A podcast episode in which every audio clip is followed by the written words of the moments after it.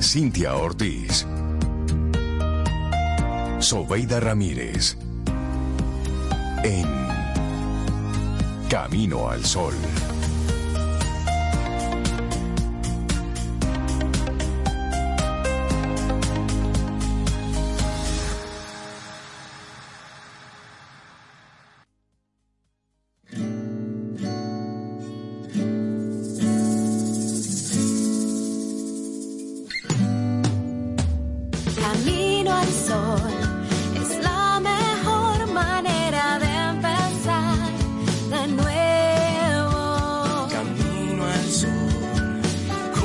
Las palmas al cielo, para dar y recibir. Una nueva oportunidad para sorprendernos. En cada paso nunca olvides sonreír. Siempre habrá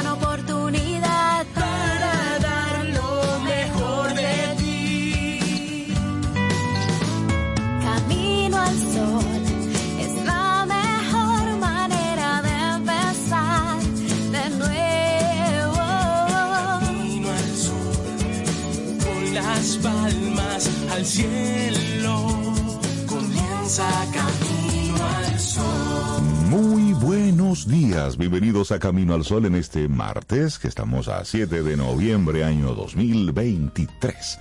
Buenos días, Cintia Ortiz, Obeida Ramírez y a todos los que conectan con nosotros a través de estación 97.7 FM y también caminoalsol.do.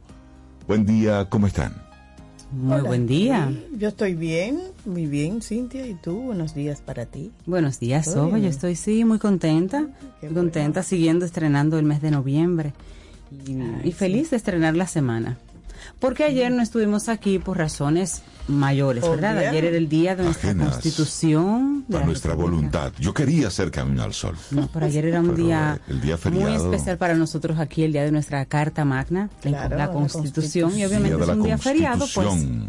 en República Sí. Dominicana y no estuvimos por acá. Importante. O sea que hoy la semana comienza para nosotros en martes. Es Ya, importante se la. Constitución. Sí, sí, sí. Importante tener ahí ese, ese documento, ese elemento que en una época se convirtió en una especie de pedazo de tela que los Un gobiernos... pedazo de papel, literalmente, dijo un Sí, pero- expresidente ya fallecido. Sí, la sí, pero- Constitución es un Eh, simple eh, era, pedazo de papel. Era que iba a llegar hasta ahí, te me adelantaste. Ah, perdón. Sí, te me Ah, adelantaste, perdón, sí.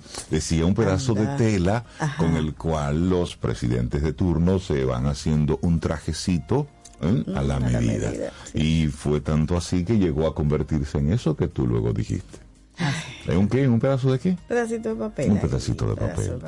Pero ya yo creo que eso es cosa del pasado. Yo creo que ya estamos en otro nivel de conciencia.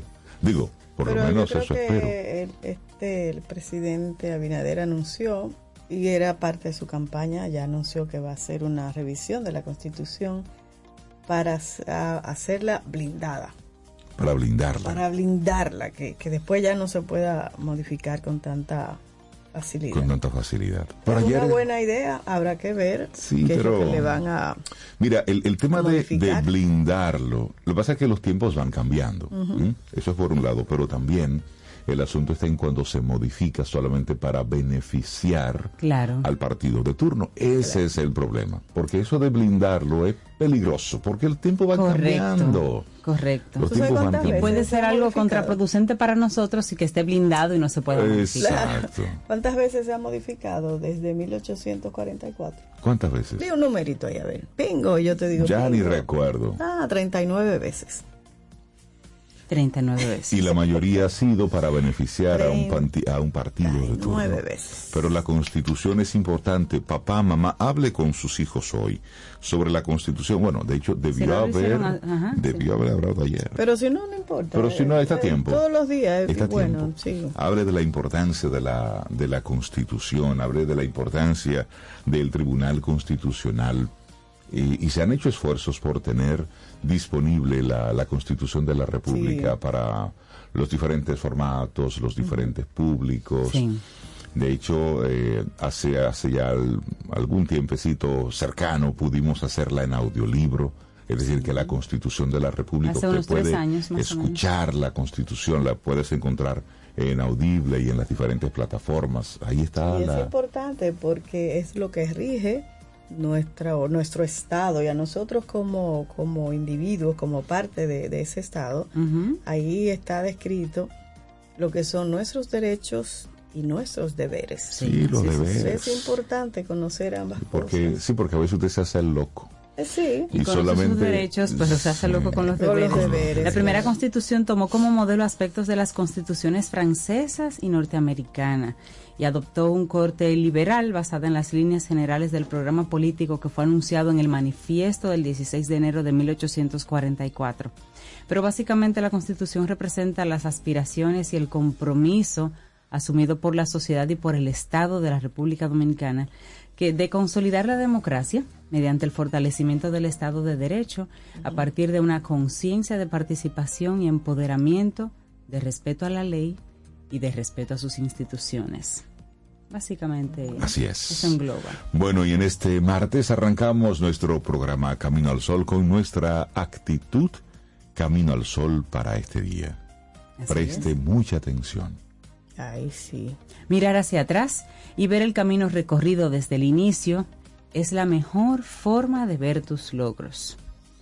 Sí, mirar hacia atrás Mira para eso, hacia para atrás. mirar, Sí, solo para ver. para eso y para darnos cuenta de que, de que sí, al final tal vez no lo hemos hecho tan mal, hemos, Mira. hemos logrado cosas. Yo he hecho ese ejercicio en los últimos días o semanas. Y mira, es verdad, a veces uno va por la vida, tú sabes, haciendo cosas y echa para adelante y dale para allá. Pero tú no vas mirando hacia atrás algunas veces. Cuando te detienes y te sientas en calma y miras y miras. todo ese camino recorrido, tú dices, wow, pero mira, la verdad que no lo he hecho tan mal, o lo he hecho muy bien. Y hay que hacerlo eso.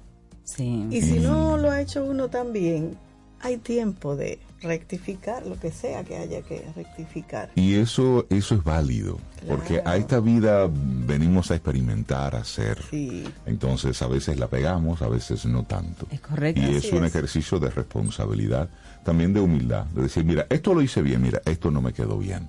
o me pudo Aquí- quedar mejor. lo puedo Ah, mejorar. Por vez, supuesto. Pero también sí, siempre estamos muy prestos a, a vanagloriar y a dignificar lo que está haciendo el otro, mira dónde ha Sí. Y tú te miras con ojos como un poquito menos benevolentes de lo que deberías también. No, y yo, mira, yo no he hecho nada con mi vida. ¿Qué yo he hecho con estos 49 años? No, no, no. Siéntate y mira, hemos hecho cosas grandes, pequeñas, con lo que teníamos a mano en ese momento, con el conocimiento que teníamos en ese momento. Claro. Pero hemos hecho cosas, todos hemos hecho algo. Así es. mismo Y el tema es. está en, es en la comparación. Desde que comienzas a compararte con otro, pues ya. Eso ya no tiene sentido. Imagínate. Porque si te comparas con No, los demás, te Siempre volverás vano y amargado. Así Siempre decía Desiderata. Desiderata. Arrancamos nuestro es. programa Camino al Sol. Tenemos mucho para compartir, pero por lo pronto arrancamos con música. 7, 11 minutos en la mañana, hoy en el Día del Saxofón. Ya estaremos hablando de eso. día de Sí, saxofón, se ¿qué tú celebró ayer ese día. Yo voy a iniciar con saxofón. Me parece bien. Sí, sí, sí, sí, se celebró ayer ese día, así es que vamos a iniciar. ¿Qué les parece si lo hacemos con Sandy Gabriel? Claro, nuestro Sandy Buenísimo, Gabriel, ¿verdad? buenísimo. Ah, me encanta. Y entonces en esta versión de Muchachita Linda, él viene acompañado de Dani Rivera. Y así iniciamos este Camino al Sol de hoy. Lindo día.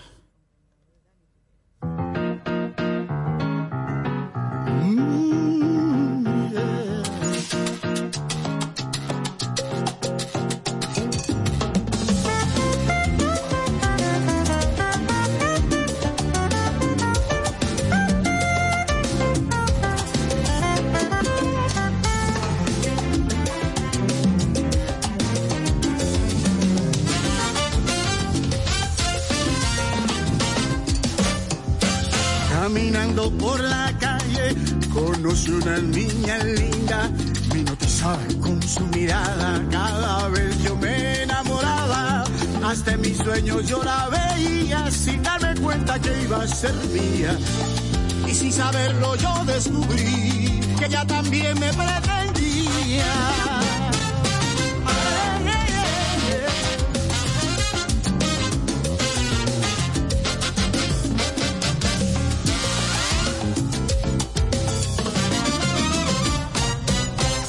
Paseando por su casa, la lluvia caía y me bendecía. Ella miraba por su ventana. Nuestras miradas se entrelazaban. Todo lo que pensé decirte fue: Ábreme la puerta, niña, que te quiero ver. Ábreme la puerta. Que mi corazón se llena de placer mientras más te tengo cerca.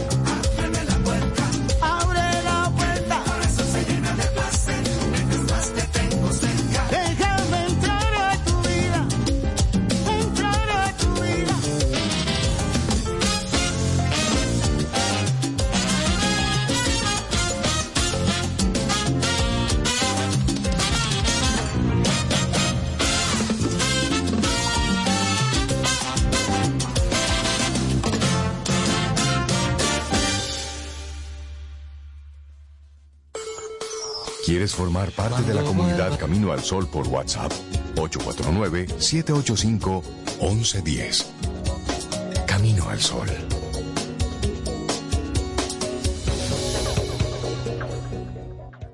Si de algo saben las abejas, es de flores.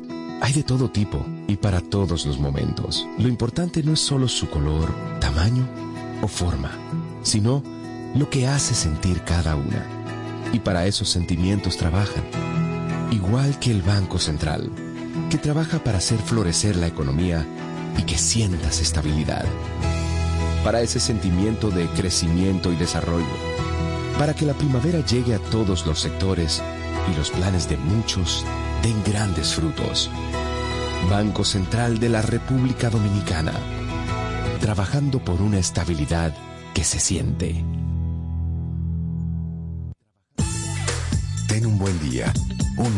Despertar. Hola. Esto es Camino al Sol. Camino al Sol.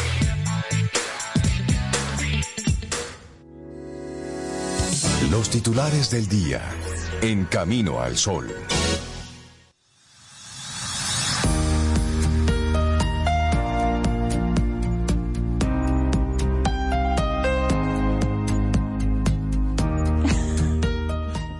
Ay, sobre rascame la espalda, que me pica un ching. Mira, pero no me acuses, no me demandes. que hay- de, que de acoso. tú no me acusen, bueno, Me frustré porque esa vida me sacó la espalda. falta de Qué respeto. barbaridad.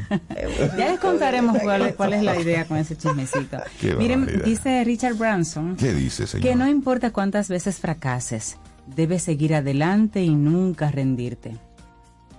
Óyeme. Richard Branson. Dele para allá. ¿Quién dijo miedo? ¿Quién dijo miedo? ¿Quién dijo miedo? Bueno, arrancamos los titulares al celebrarse ayer los 179 años de la proclamación de la Constitución Dominicana. El presidente del Tribunal Constitucional, Milton Ray Guevara, anunció que el órgano que dirige declarará y conocerá de urgencia todos los casos vinculados con temas electorales de cara a los comicios del 2024. Mientras pronunciaba el discurso central de la audiencia solemne para conmemorar el Día de la Constitución, el magistrado dijo que con su decisión para la materia electoral, el tribunal privilegia el establecimiento de la Constitución sobre cualquier otra modalidad de solución de conflictos electorales. Durante el acto al que asistió el presidente Luis Abinader, el magistrado expresó que el Tribunal Constitucional quiso priorizar los conflictos electorales con miras a las elecciones del 2024 porque República Dominicana merece y quiere unas elecciones libres, diáfanas y transparentes que sean una verdadera expresión del pueblo.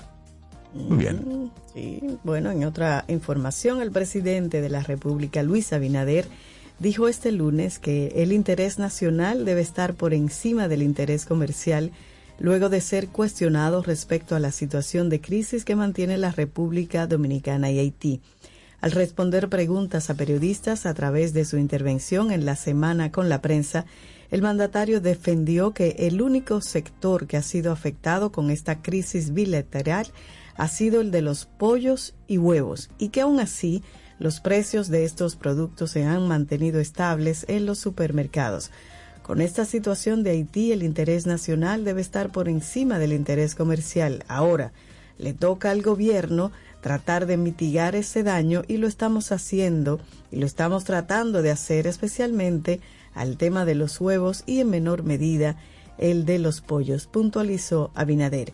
El mandatario aseguró a un miembro de la prensa que le dijo que tanto los productores de leche como los de carnes de res de la zona noroeste estaban quebrados fruto de que el gobierno no había aplicado una política para auxiliarles y que encima de eso medio centenar de importadores de carnes brasileños iban a establecer negocios con la República Dominicana.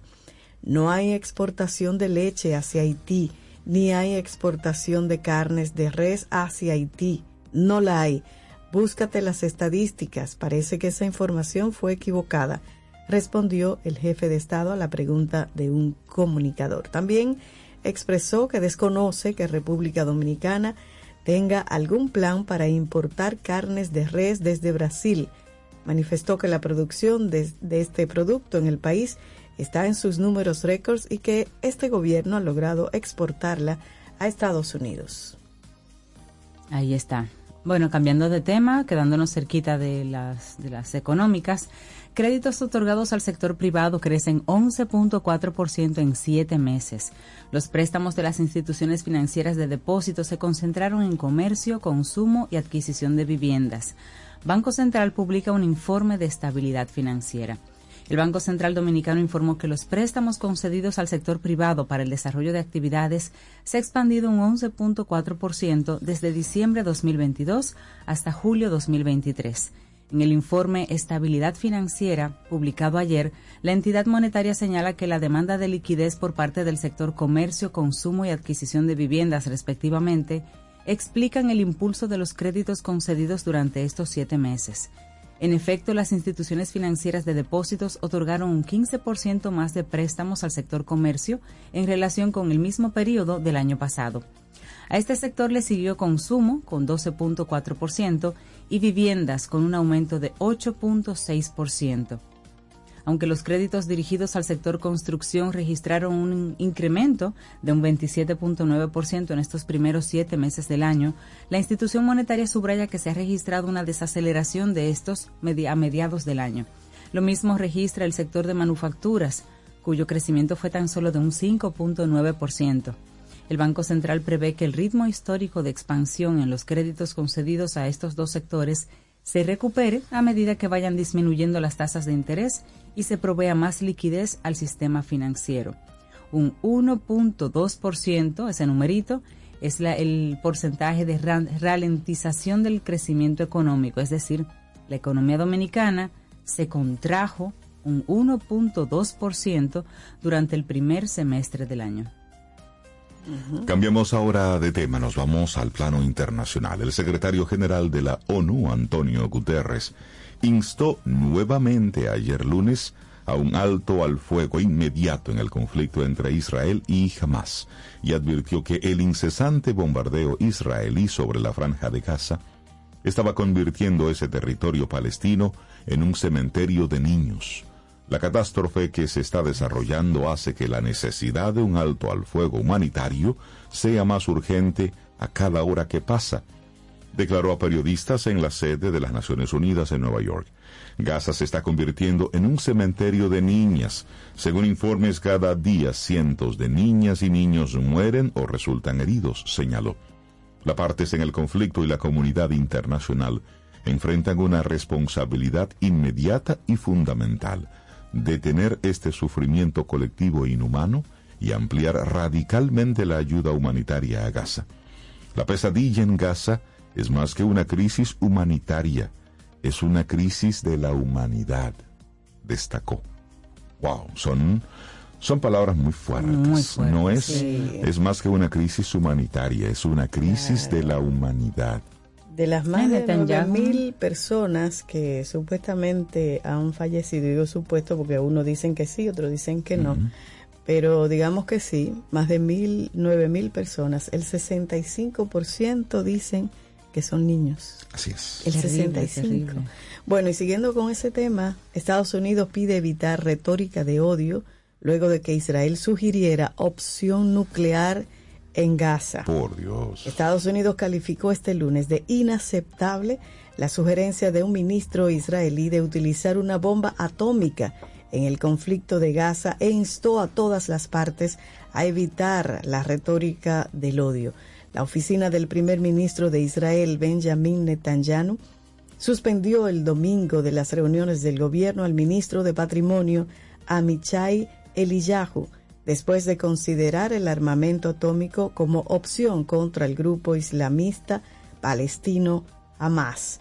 El primer ministro Netanyahu y el gobierno israelí han repudiado esos comentarios que también nos parecieron totalmente inaceptables eso dijo a la prensa el portavoz del Departamento de Estado estadounidense, Vedant Patel. Y es que seguimos creyendo que es importante que todas las partes de este conflicto se abstengan de una retórica de odio que va a incitar aún más las tensiones, añadió. En una entrevista concedida a la radio israelí, Kol Barama, el ministro Eliyanu, declaró que no estaba del todo satisfecho con la magnitud de las represalias israelíes.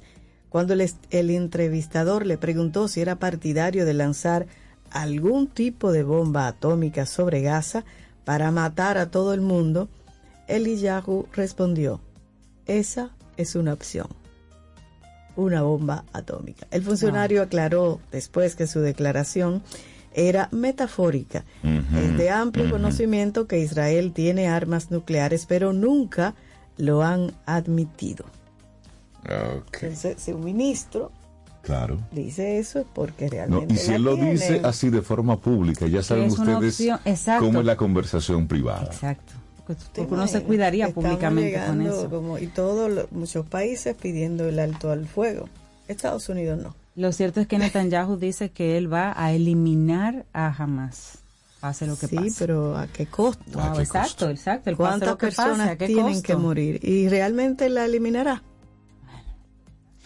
El conservador Partido Alianza Republicana Nacionalista, el ARENA, pidió, de, esto es en El Salvador, pidió el lunes al Tribunal Supremo Electoral que declare nula la inscripción de la candidatura presidencial del actual presidente Nayib Bukele porque viola la Constitución, pese al aval reciente del rector electoral a la postulación.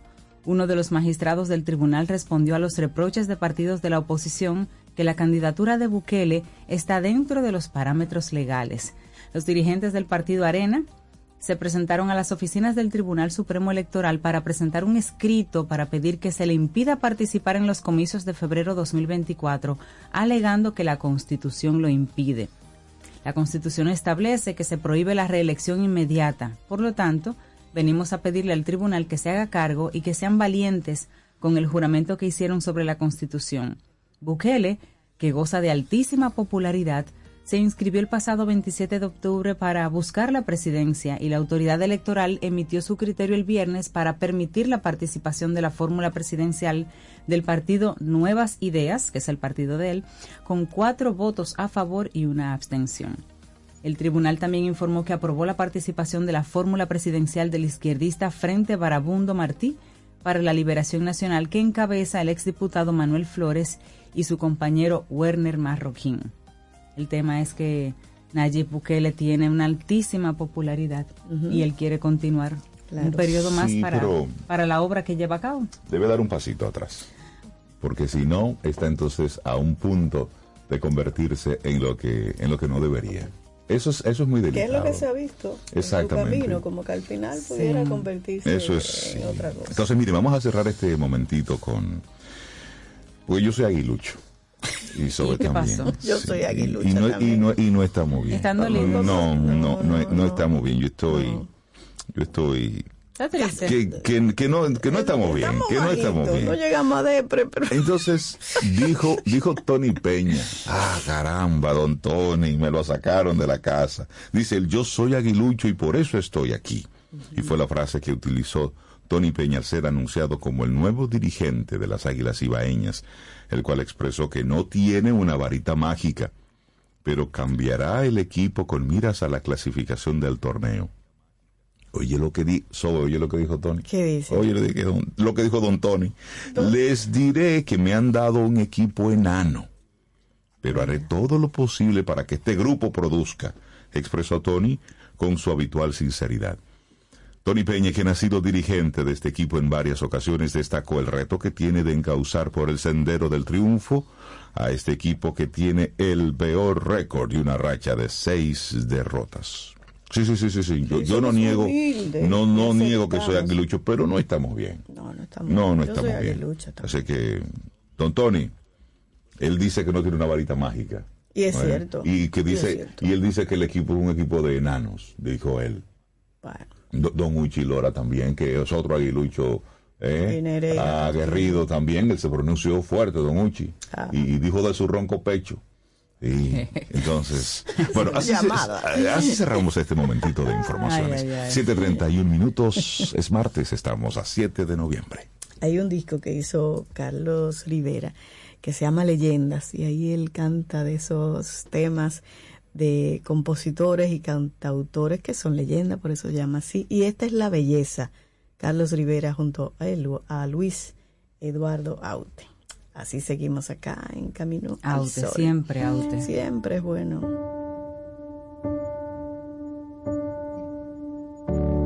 Enemigo de la guerra y su reverso la medalla. No propuso otra batalla que librar al corazón de ponerse cuerpo a tierra bajo el paso de una historia que iba a alzar hasta la gloria el poder de la razón. Y ahora que ya no hay trincheras, el combate es la escalera y el que trepe a lo más alto pondrá salvo su cabeza, aunque se hunda en el asfalto.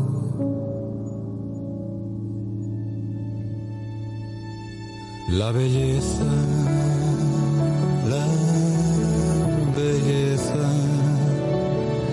la belleza, la belleza,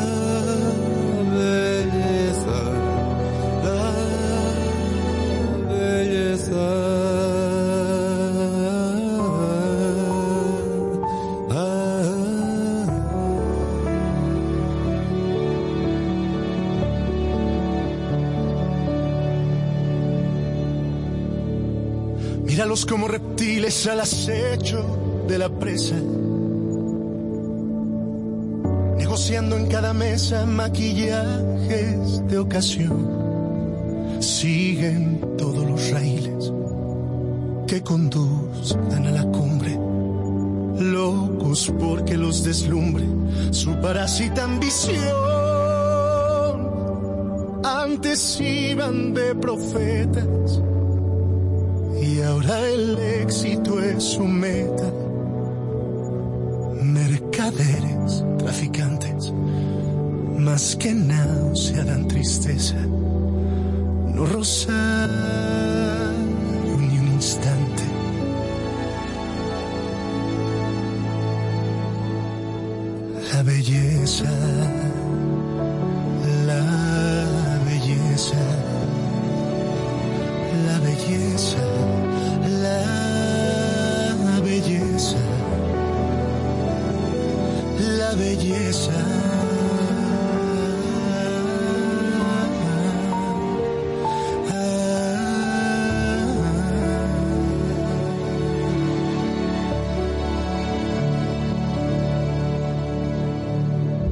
hablaron de futuros fraternales, solidarios. donde todo lo falsario acabaría en el pilón. Y ahora que no quedan muros, ya no somos tan iguales. Tanto vendes, tanto vales. ¡Viva la revolución!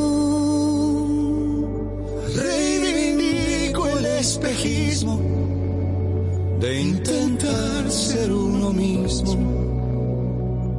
Ese viaje hacia la nada que consiste en la certeza de encontrar en tu mirada la belleza,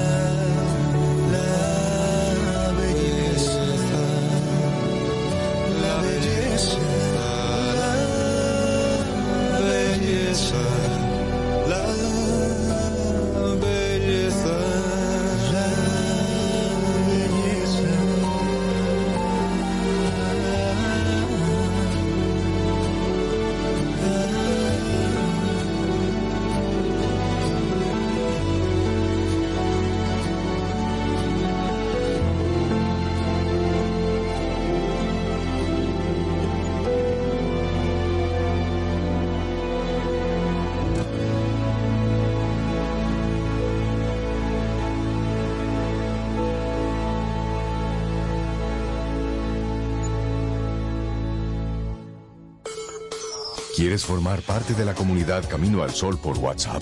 849-785-1110. Camino al Sol.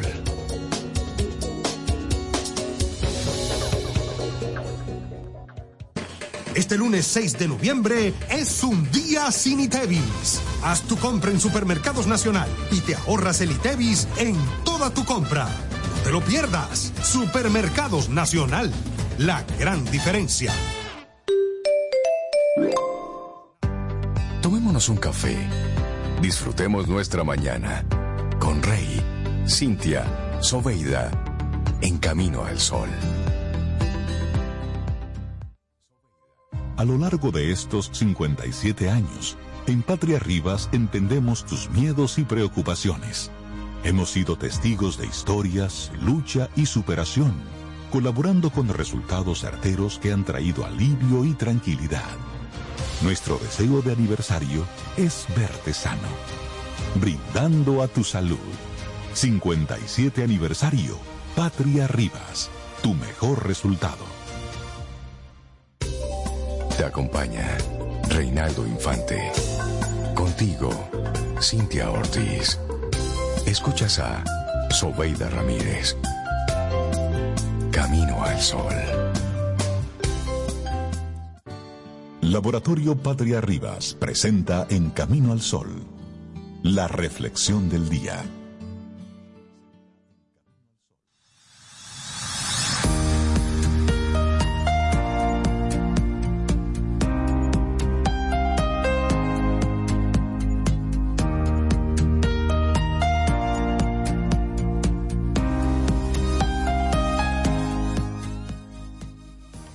Miren, esta frase de Winston Churchill icónica deberíamos tenerla grabada en nuestro inconsciente para que nos permita movernos día con día.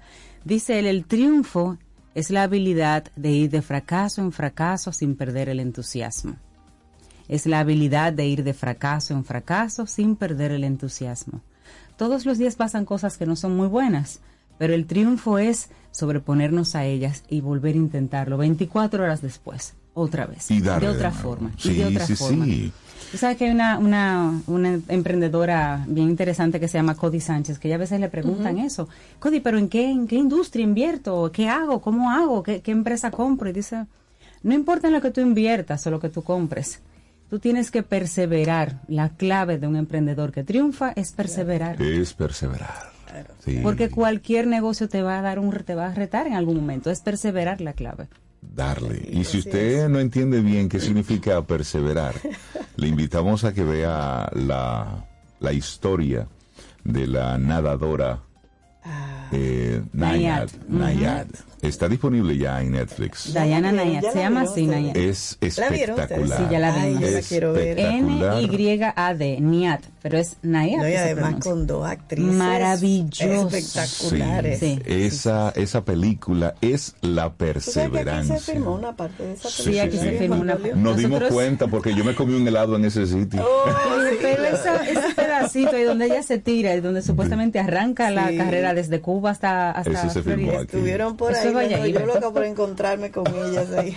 Eso ahí Pero está mira, ahí, eso, esa película muestra lo que es la perseverancia, Bueno. lo que es el esfuerzo. Y basado en la vida real. Yo la Totalmente. quiero, la quiero ver, la quiero Entonces, ver. hablemos de rasgos de personalidad de el triunfador, que sería el eneatipo 3. Ah. Ambiciosos, orientados al éxito, necesitados de validación ajena. Si te identificas con este eneatipo, hay aspectos que deberías entender. Por lo tanto, te lo vamos a describir a continuación. Claro, A y además de lo que dijiste, Rey, son cautivadores, cautivadoras, adictos al éxito y perfeccionistas. Mm, me suena, me suena, me suena. El eneatipo 3 suele deslumbrar por su carácter ambicioso, pero si hay algo que le genera ansiedad es convertirse en alguien anodino. El no poder demostrar sus valías a su entorno social le aterra y por ello si te identificas con este arquetipo, rara vez te vas a rendir en la conquista de tus metas. También te acompañarán ciertas inseguridades. Entre esas áreas un poco más grises habita la adicción al trabajo, el perfeccionismo y la búsqueda de atención. Además, sueles necesitar la validación externa para nutrir tu autoestima. Ahora bien, estos son pequeños matices que siempre puedes mejorar para desarrollar todo tu magnífico potencial humano. Así que a continuación te proponemos conocer todos los rasgos asociados al eneatipo 3. Eneatipo 3, características. Bueno, las personas de este tipo, de ese eneatipo 3, son ante el mundo figuras muy seguras de sí mismas, muy atractivas y muy encantadoras. Pero basta con traspasar esa armadura inexpugnable, y reluciente y hermosa para detectar ciertas particularidades. Son personas camaleónicas que a veces se olvidan de atender a su auténtico yo y a sus necesidades más profundas. No obstante, eso sí, son áreas que siempre se pueden tratar y mejorar. El eneatipo triunfador, que ya Rey lo mencionaba, forma parte del clásico sistema de clasificación de la personalidad conocido como eneagrama. Es importante matizar que la psicología más ortodoxa no da validez a este modelo, pero desde el campo de la espiritualidad y desde el desarrollo personal se considera una herramienta interesante. Entonces ahora sí, vámonos con características puntuales. Del, del eneatipo 3. Eneatipo 3. Exactamente. Bueno, pues vamos a iniciar con la preocupación por la imagen pública. A la hora de comprender esta taxonomía de la personalidad y las características del triunfador, es necesario acudir a los trabajos realizados por Oscar Ichazo y Claudio Naranjo, en especial su libro Carácter y Neurosis, que fue publicado en el 2011. Fueron ellos quienes trazaron las bases de este recurso de autoexploración. De este modo, una particularidad recurrente del eneatipo 3 es la preocupación excesiva por su imagen y la percepción que los demás puedan tener de ellos. Si sintonizas con este arquetipo, tu mente estará focalizada en los ejemplos que ahora te vamos a describir. Por un lado, te ajustas a las expectativas ajenas para no defraudar a tu familia. Deseo demostrarte siempre atractivo o atractiva en cualquier circunstancia. Es decir, siempre, siempre, siempre que te vean reluciente. Bien puesto bien puestecito, de, de, punta en blanco. Pero también buscas demostrar que eres alguien competente en tus estudios y en tu trabajo. Quieres dar siempre una imagen resolutiva cuando te comunicas o te relacionas. Eres muy camaleónico, camaleónica. Te adaptas para gustar en todo escenario social en el que te encuentras. También te preocupas en exceso lo que los demás puedan pensar de ti, ya sea en el ámbito laboral o el relacional. Bueno, y hay otra característica y es la ambición. A los triunfadores les define una conducta muy ambiciosa y motivada hacia metas altas. Esto por sí mismo no es un problema, porque en caso de que conectes con este arquetipo, tu principal potencial será tu capacidad de logro y alta productividad. Es algo muy positivo, pero cuidado, porque hay situaciones que siempre es conveniente atender. Y aquí te damos ejemplos de esas situaciones. Miedo al fracaso. Al eneatipo 3 le aterra equivocarse, le aterra fallar y tocar fondo. Pero lo que más te puede angustiar si te ajustas a este arquetipo es perder la aprobación de los demás, ya sea de la familia, de los amigos, etc. Perfeccionismo extremo. Si conectas con este arquetipo serás una persona muy crítica contigo. Buscas alcanzar los estándares más altos posibles en todo momento y como bien puedes deducir, esta tendencia tiende a generar estrés y ansiedad. También obsesión por el éxito.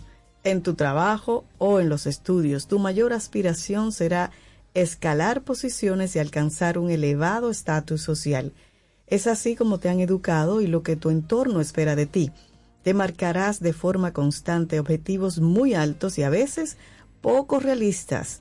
Esto puede ser una fuente de ansiedad. También cumplir expectativas ajenas. Este neatipo suele ser un trabajador incansable. Si es tu caso, invertirás grandes cantidades de tiempo y energía en lograr tus propósitos, pero muchas de esas metas no siempre son tuyas. Te las han impuesto tu familia o tu entorno cercano y las has interiorizado sin valorarlas. Tienes una elevada competencia, tu ambición se basa siempre en alcanzar grandes hitos, demostrando a los demás notables virtudes y habilidades en toda circunstancia. Es lo que más te agrada, hacer ver a quien te rodea tu eficacia y notable resolución. Sin embargo, gestionas muy mal asumir que no siempre lo sabes todo o que también eres falible.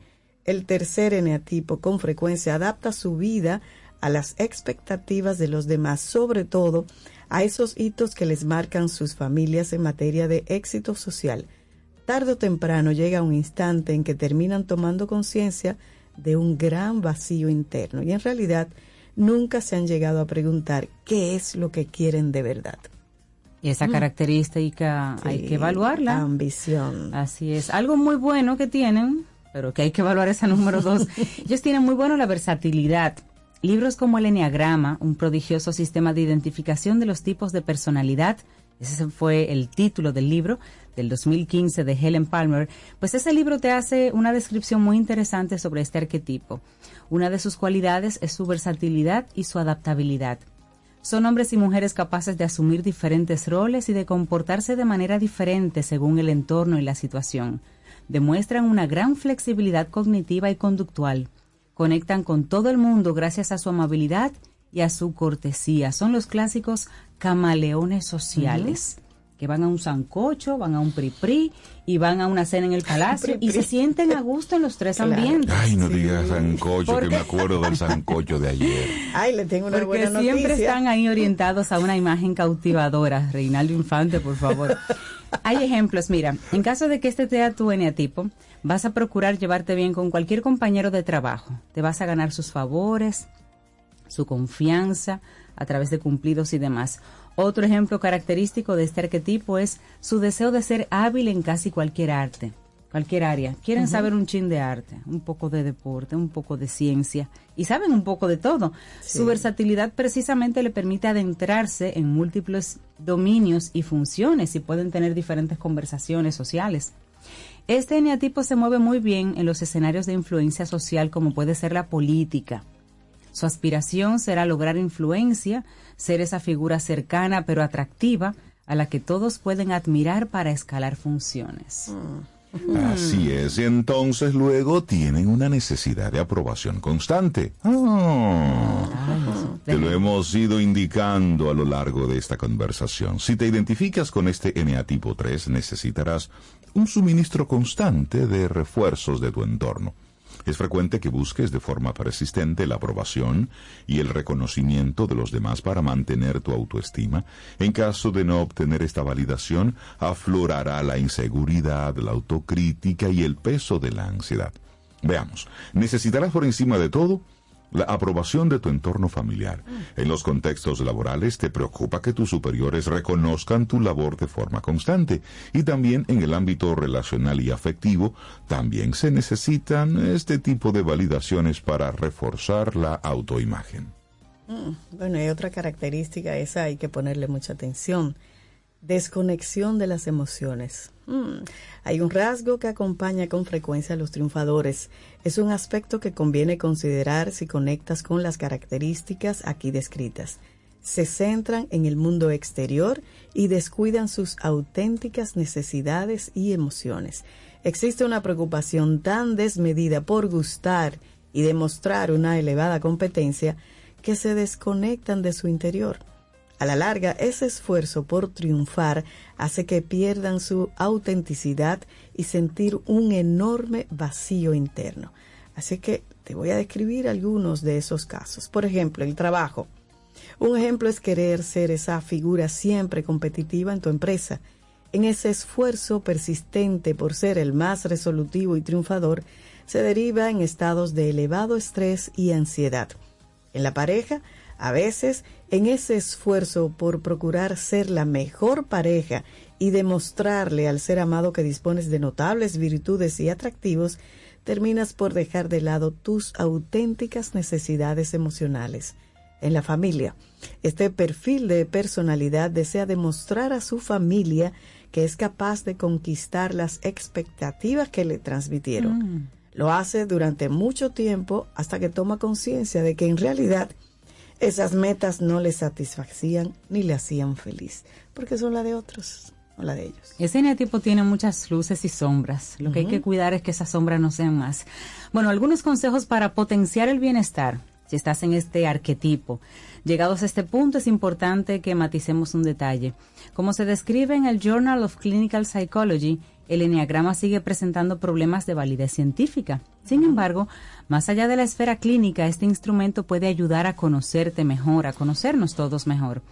En caso de que seas un eneatipo 3, toma nota de algunas estrategias para mejorar tu bienestar, porque hay muchas cosas buenas Claro, que, sí, sí. compartimos, pero hay muchas cosas que hay que revisar. Sí. Por ejemplo, un consejo práctico, la autenticidad.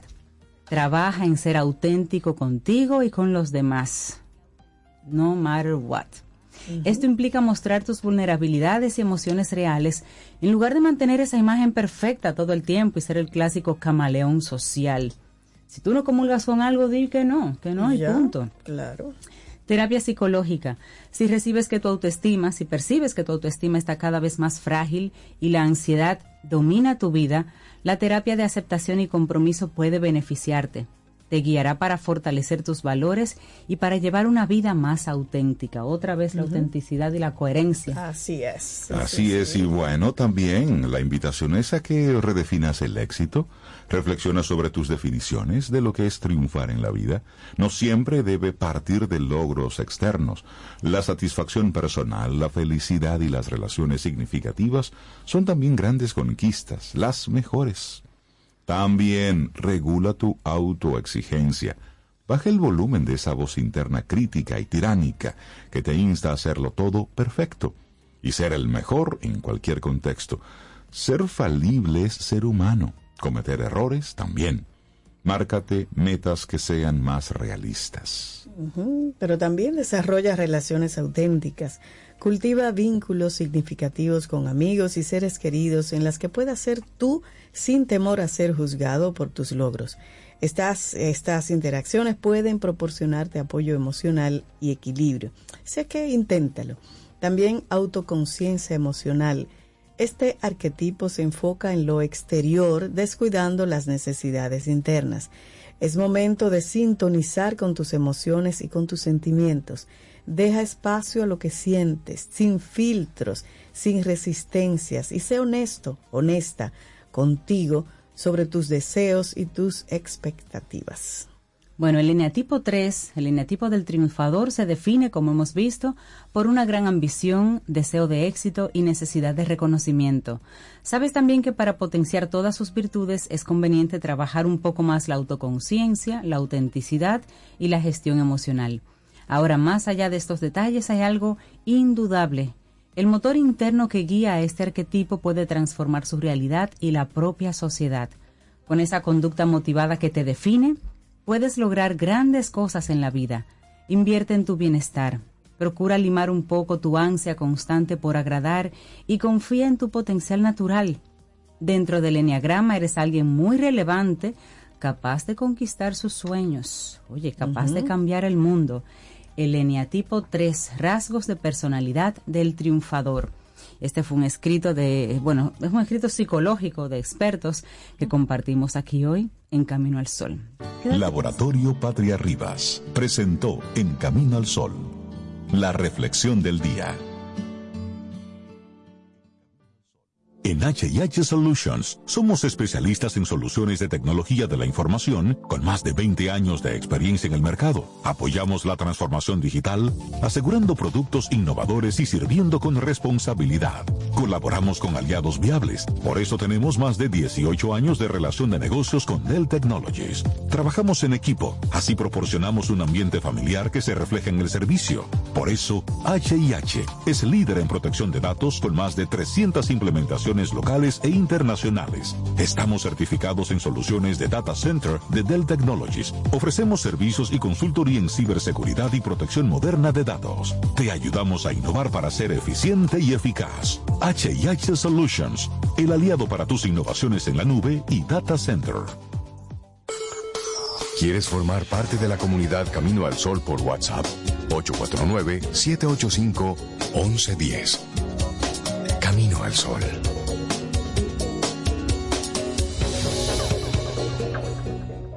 Infórmate antes de invertir. Investiga el potencial de ganancias y las posibilidades de pérdidas de cualquier producto de inversión. Ejerce tus finanzas con propósito. Es un consejo de Banco Popular. A tu lado siempre. Para iniciar tu día, Camino al Sol. En Autoferia Popular, montarse en un carro nuevo se siente así.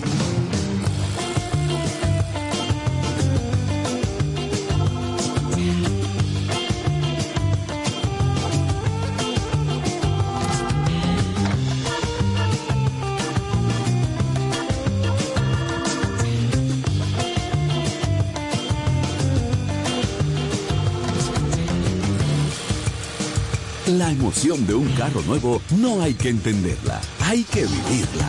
Vive la temporada de Autoferia Popular. 25 años encendiendo nuevas emociones contigo. Popular, a tu lado siempre. Pero yo solo le pregunté que cómo se sentía el carro. Ten un buen día, un buen despertar. Hola. Esto es Camino al Sol. Camino al Sol.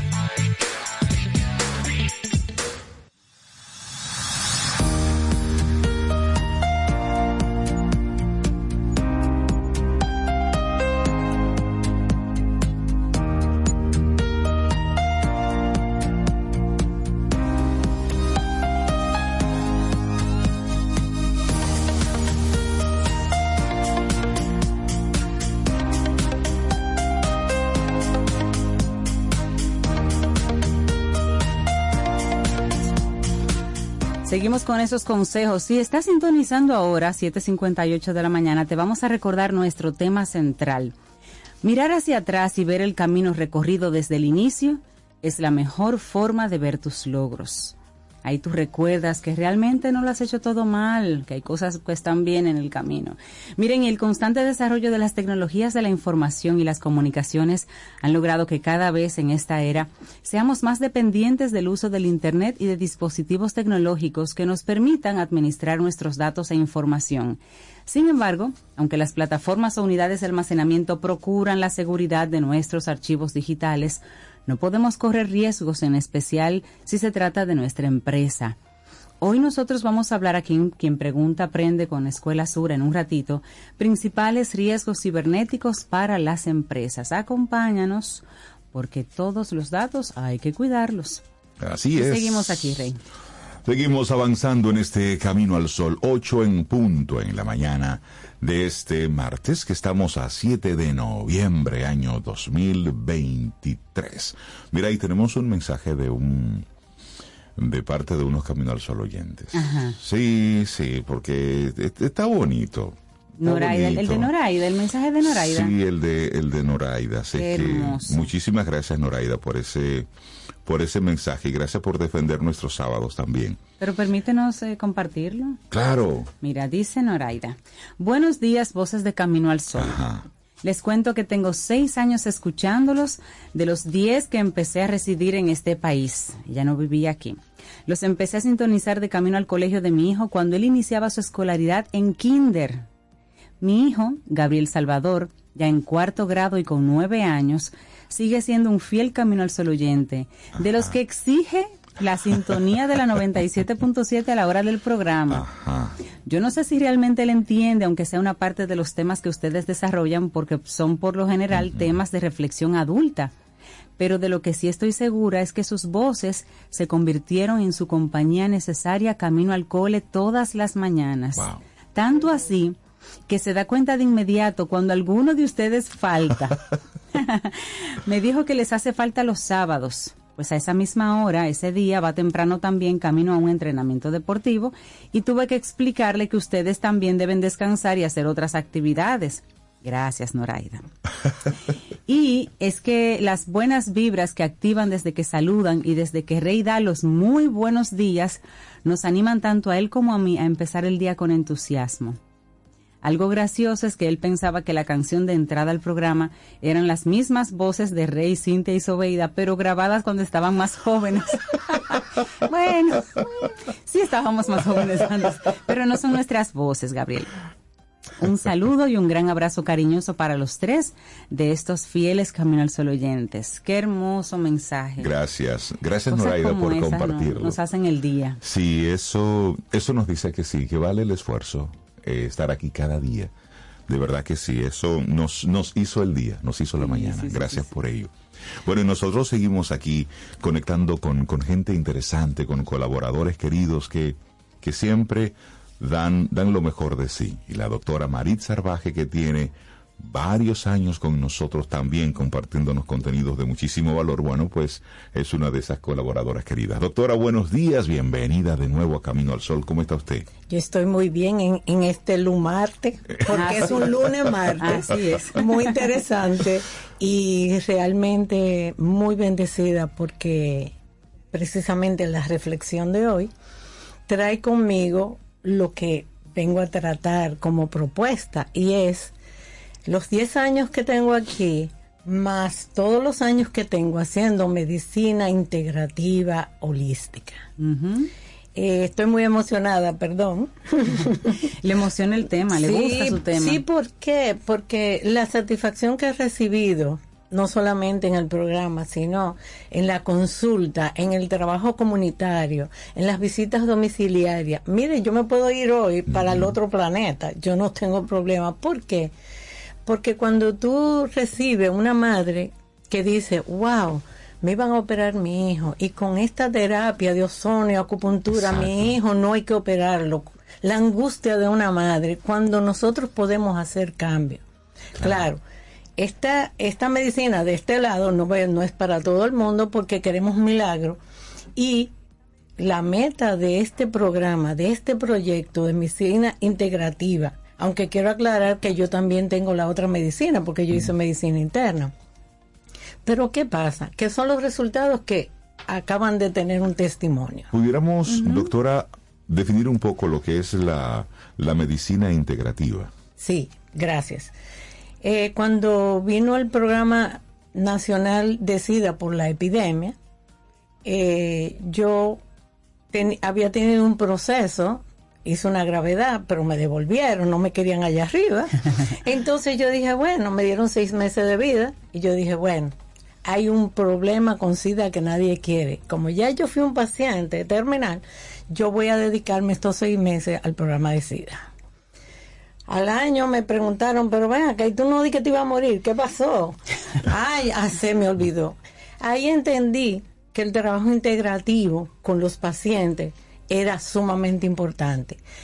Tenía mucho miedo, tenía mucha frustración, todo el maltrato y todo. Ahí, ahí decidí estudiar posgrado y maestría en psicología, porque ya traía las dos medicinas. Hice nutrición y también hice un entrenamiento en finanzas, ayudar a las personas a economizar, entre comillas. Entonces, biopsicosexual, emocional, espiritual, financiero, para que la sociedad reciba una persona lo menos agresivo o lo más saludable posible. Sí, lo más acabada posible también. Exacto. Entonces, reeducar un adulto cuesta, sin embargo, los resultados son buenos. Más de 15 mil pacientes en estos últimos años, evaluando y haciendo un estudio, y a propósito de qué pasó ayer, qué resultados tengo hoy, pues eso ha funcionado bastante. ¿Y qué ocurre? que cuando hay una situación de un adolescente, por ejemplo, yo no trabajo con el adolescente, él es el chivo expiatorio, entonces traigo a los padres y reeducar a los padres con un poco de ayer, pero con un poco de hoy, va a funcionar. Entonces, la primera parte es manejar lo emocional espiritual, de ver qué pasó en su niñez, qué pasó en el embarazo, qué ocurrió en el transcurso de que aquí se ha hablado bastante sobre el tema de el trauma, las emociones, los resultados de la enfermedad. Entonces, ¿qué resulta? Que cuando yo identifico eso, veo que el mayor miedo del ser humano es reconocer su capacidad espiritual. Mm. Porque no soy capaz, pero ¿por qué no soy capaz de reconocer? Todos tenemos un tema emocional, financiero, de salud, pero ¿Qué yo estoy haciendo con mi interior? Y precisamente dentro del el cuestionamiento que se hace, se le pregunta, por ejemplo, ¿cuál es tu proyecto de vida? ¿Qué es eso? Bueno, sí, crecer, estudiar, eh, casarme, tener una casa, tener hijos. Eso no es un proyecto de vida. Eso es la sociedad que te impone. Esa es la vida. Ese, exacto. Ahí voy. Ahí voy. Entonces, pero lo que entonces de alguna forma pudiéramos decir que la, la, la salud integrativa, como usted la maneja, es básicamente buscar orígenes en enfermedades físicas que no son físicos. Orígenes mentales, emocionales, espirituales, que de repente con encontrarlos y sanarlos, sana a la persona su dolencia física. Porque la gente suele ir al médico cuando le duele algo. Exacto. Cuando mientras no duele, no, no vamos. No, y más ahora que estamos en Navidad Entonces se nos olvida porque hay que hacer aquello y lo otro. Te puedo decir que la mayor experiencia que he tenido en, en manejar lo, lo integrativo son con las personas obesas. Cuando tú haces una historia y le preguntas, ¿qué pasó cuando tú, tú estabas en la barriga de mamá? ¿Qué pasó durante el transcurso de los años que tú no estás manejando adecuadamente, que sacias tus vacíos emocionales a través de la alimentación? Y ahí es una historia que yo he documentado bastante, que luego podemos hablar de eso.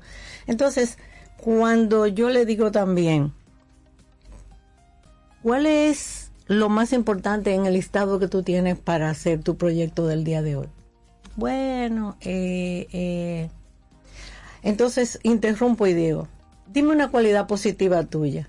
Eh, ¿Cómo le explico? Y miran para arriba y miran para... Ok, no me lo digas. Pero dime cuáles la, la, los defectos o las cosas incorrectas que te dicen que tú haces. Ahí te hacen un Ahí sí, listado. ahí sí. Entonces ahí es que tenemos que trabajar de manera integral porque, por ejemplo, cuando yo trabajo el componente nutricional después del nutricional emocional, yo no le quito ningún alimento a los pacientes, sino que dependiendo del estado emocional que tiene, entonces le mejoro algunos alimentos, le agrego más cantidad, más frecuencia, o simplemente le digo reduzca esto, reduzca aquello, porque mientras sigamos trabajando con los pacientes de manera individual, como que me duele el corazón, voy al cardiólogo, no estoy en contra, porque en un momento determinado hay que ir a los especialistas. Claro. Pero la primera etapa es, y estoy trabajando con muchos especialistas, que trabajen lo emocional espiritual, porque los vacíos emocionales no lo podemos resolver con una medicación. Así es. Entonces, cuando yo reconozco que debo mejorar en un comportamiento, que tú, Cintia, me digas, mira, Marisa, yo entiendo que tú debes mejorar, que tú estás muy acelerada, o yo entiendo que tú estás comiendo demasiado.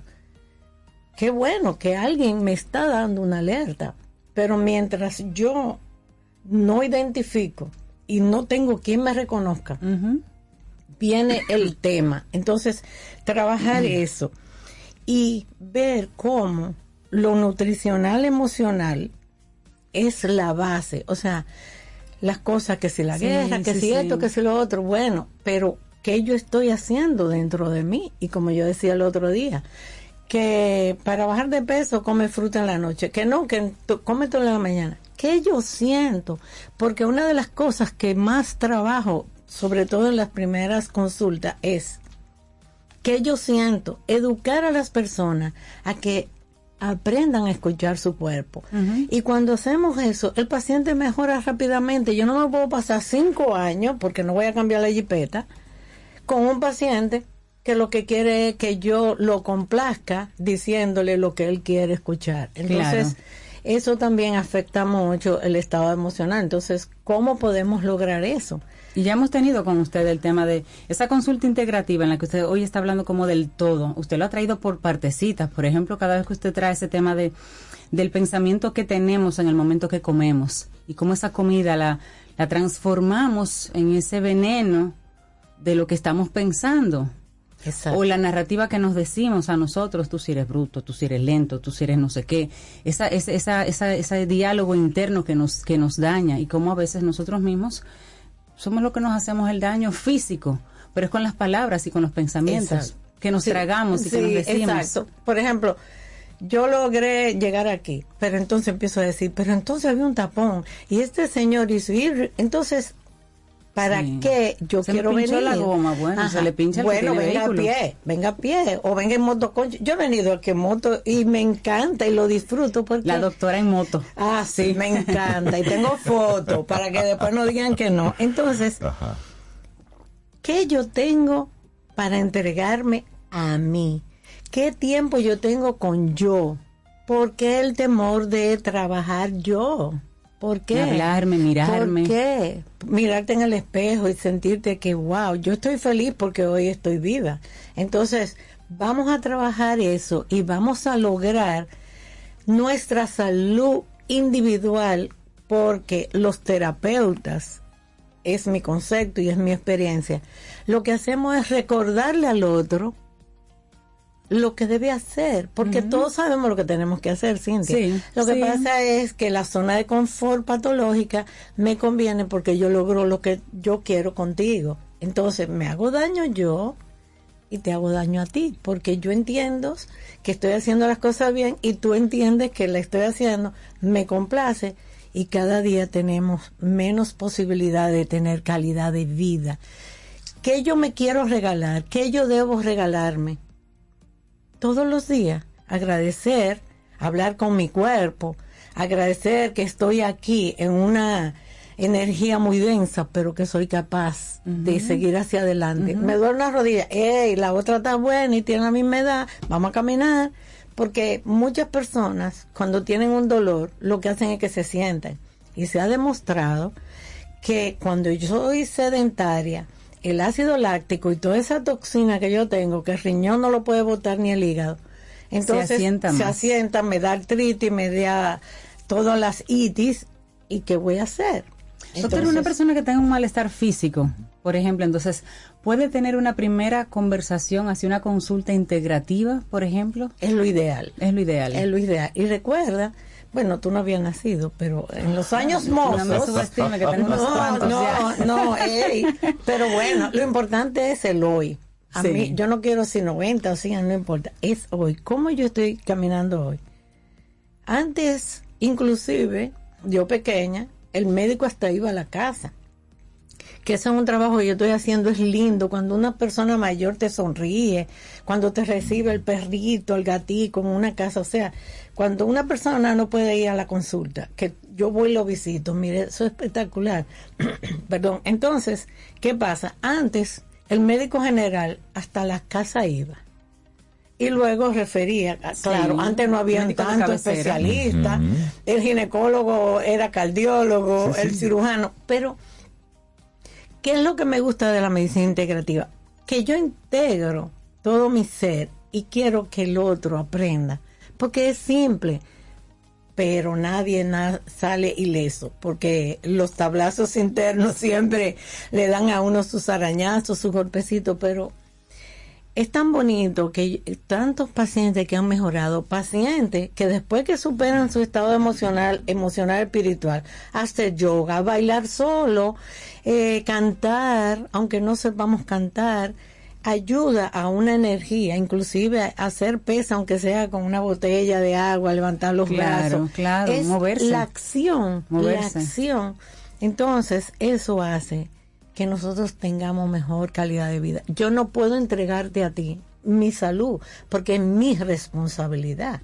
Pero el terapeuta te dice, recuerda que esto, aquello, lo otro. ¿Sabes que Ayer veía un, el, el video de una señora de 104 años Ah, sí. haciendo ejercicios. Es decir, tenía un, un, un especialista que la iba guiando de cómo hacer una serie de, de ejercicios. Esto en la vida moderna. Pero hemos estado comentando aquí varios, en varios momentos las zonas azules, que es fruto de un, de un documental, de un experimento. Y la constante en cada uno de esos lugares es que la gente se mantiene activa ¿m? hasta el último momento. Es decir, activa no haciendo ejercicio, sino realizando actividades físicas, limpiando, cosechando, eh, sembrando, Sí. eh, agachándose con hobbies, es decir, mantenernos eh, activos. Entonces, muestran ahí cómo el sedentarismo es precisamente la cuna de todos los males. Porque doctora. por dónde se mueve. Exactamente. Por dónde se mueve Entonces, la cuando, energía. Y cuando hablamos de esto de, de la misma medicina Integrativa. lo que estamos hablando, si a usted le duele algo, usted va al médico, Sí. pero la pastilla no es la solución. Es decir, no es solo eso, es que tiene que irlo complementando con los diferentes elementos que usted está haciendo, cómo mentalmente usted se está preparando, físicamente qué usted está haciendo, porque esa frase, no, que ya tal edad esos huesos no empatan. Óyeme, Ujú. ahí veía hace, hace unos días un- una competencia de fisiculturismo. Y había, había un señor de 90 años Sí. mostrando sus músculos. Exacto. Sí, sí, sí. y una señora de, se- de 70 y algo, 72, yo vi, sí. sí. Bueno, Esas y- son la- esos son mis líderes. Yo voy para allá. Y, y mencionábamos hace un ratito el- la, la, la película esta sí. y es una mujer que a los 28 años intentó hacer el cruce de- desde Cuba hasta Ay, sí. Miami nadando. A los 28 años no lo pudo lograr. Y lo hizo a los 63, A los 62, 64. 63 en Sí. su quinto intento. En su quinto intento. perseverancia, Claro. disciplina que supera la inteligencia. Entonces, por ejemplo, hay pacientes que hacen ejercicio y se matan de lunes a viernes, entonces la pizza, la cerveza. No estoy en contra. Pero entonces, doctora, no bajo de peso. Tranquilo. ¿Qué pasa? Que el día a día, no sé por qué el lunes pesado y por qué el viernes alegre. Bueno, ahí está. Porque es la condición de el entorno, o sea, la comunidad te invita a que te quejes el lunes, pero que sea feliz el viernes. Exacto, no Y tiene para- sentido. Y que no tiene sentido, porque ¿cómo es que yo me voy a levantar a las 10 el domingo? Lo respeto, pero que tanto yo duermo, cómo yo despierto y cómo yo a través del sueño, que está de moda otra vez, yo puedo hacer que mi cuerpo se detoxifique solo. Ahora, si yo Sí. como, como siempre digo aquí, yuca, como ir soñando a las 10 de la noche, claro. te va a dar pesadilla y vas a soñar cosas raras. sí. Eso, eso es así, Y hay cada vez más información De para nosotros sí. de qué comer, a qué horas comer, cómo dormir, cómo vestir. O sea, hay cada vez más información. Y usted dijo algo muy relevante. Su salud es su responsabilidad. Listo. Es que La no hay salud de otra, cada es que persona no hay nuestra otra. responsabilidad. Porque yo no me puedo amar. Buenísimo, doctora. Es que, oye, el amor propio no es egoísmo. Eso hay que cambiarlo. Eso es cuidarse. Es Eso amor. es cuidarse. Es el primer amor. Es correcto. Doctora, muchísimas Maritza. gracias. Qué lindo tema. Claro, la gente que quiera conversar con usted y que usted lo visite. Ah, yo estoy en el 809-705-0979 y en el consultorio 809-4822. Ahí estamos. Doctora, que tenga un 809, excelente día. El consultorio 809. 482-8222. Ahí están todos. Ahora sí. Gracias. Doctora, cuídesela mucho. Estoy en eso. Sí, entonces, para usted una, una canción. Aquí tenemos a Marcela Cárdenas con su versión de Si tú me miras. Ay, Dios mío. Buenos días. Bellísimo. Esto es Camino al Sol. Sí, espectacular. Qué fácil decir te quiero cuando estamos solos. Lo difícil es hacerlo cuando escuchan todos. Si tú me miras, si tú me miras, te enseñaré a decirte quiero sin hablar. Mientras tengamos un secreto que ocultar, la locura de quererte como un fugitivo me ha llevado a la distancia donde me he escondido. Si tú me miras, si tú me miras, mientras más crezca la injusticia, ya verás que son más grandes nuestras ganas de luchar. Palabras de un lenguaje nuevo que para para el amante perseguido que tiene que esconder su voz. Cuando decidas aprenderlo, no habrá silencio, no te hará falta usar la voz para romperlo. Si tú me miras, me hablarás.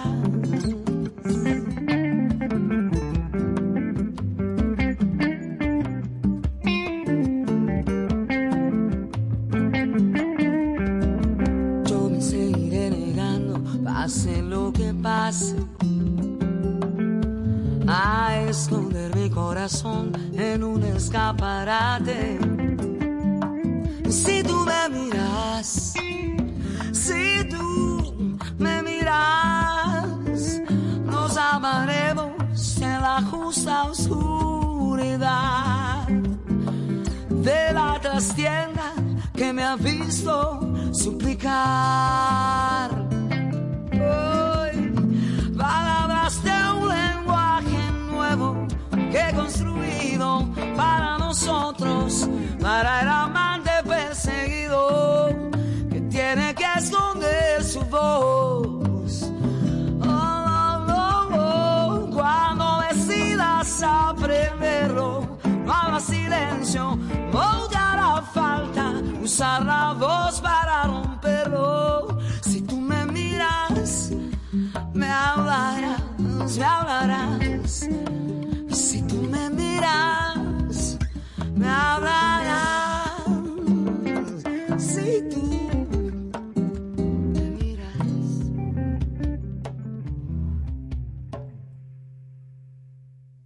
849-785-1110. Ese es nuestro número de WhatsApp. Escríbenos. Camino al Sol. Ten un buen día, un buen despertar. Hola. Esto es Camino al Sol. Camino al Sol. Si de algo saben las abejas, es de flores. Hay de todo tipo y para todos los momentos. Lo importante no es solo su color, tamaño o forma, sino lo que hace sentir cada una. Y para esos sentimientos trabajan. Igual que el Banco Central, que trabaja para hacer florecer la economía y que sientas estabilidad. Para ese sentimiento de crecimiento y desarrollo. Para que la primavera llegue a todos los sectores y los planes de muchos den grandes frutos. Banco Central de la República Dominicana. Trabajando por una estabilidad que se siente. Ten un buen día, un buen despertar. Hola. Esto es Camino al Sol. Camino al Sol.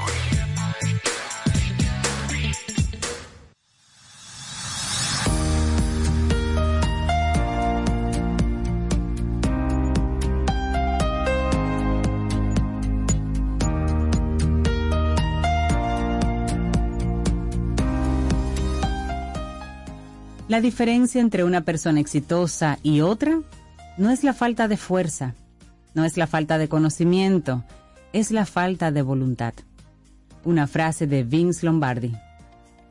Y seguimos en este camino al sol. Muchísimas gracias por estar ahí, por conectar con nosotros a través de las diferentes vías. Estación 97.7 FM y también caminoalsol.do. Esa es nuestra, nuestra web. Bueno, y nosotros estamos contentos de recibir a José Miranda, líder de competitividad de nuestros amigos de Segurosura, República Dominicana, para participar en nuestro segmento Quien pregunta, aprende. Porque hay que preguntar. Es así. Hay que pregunta, preguntar, hay que preguntar y además siempre, eh, bueno, pues desde Sura nos envían profesores que, que saben dar buenas respuestas, que dan eh, en el justo lugar donde necesitamos.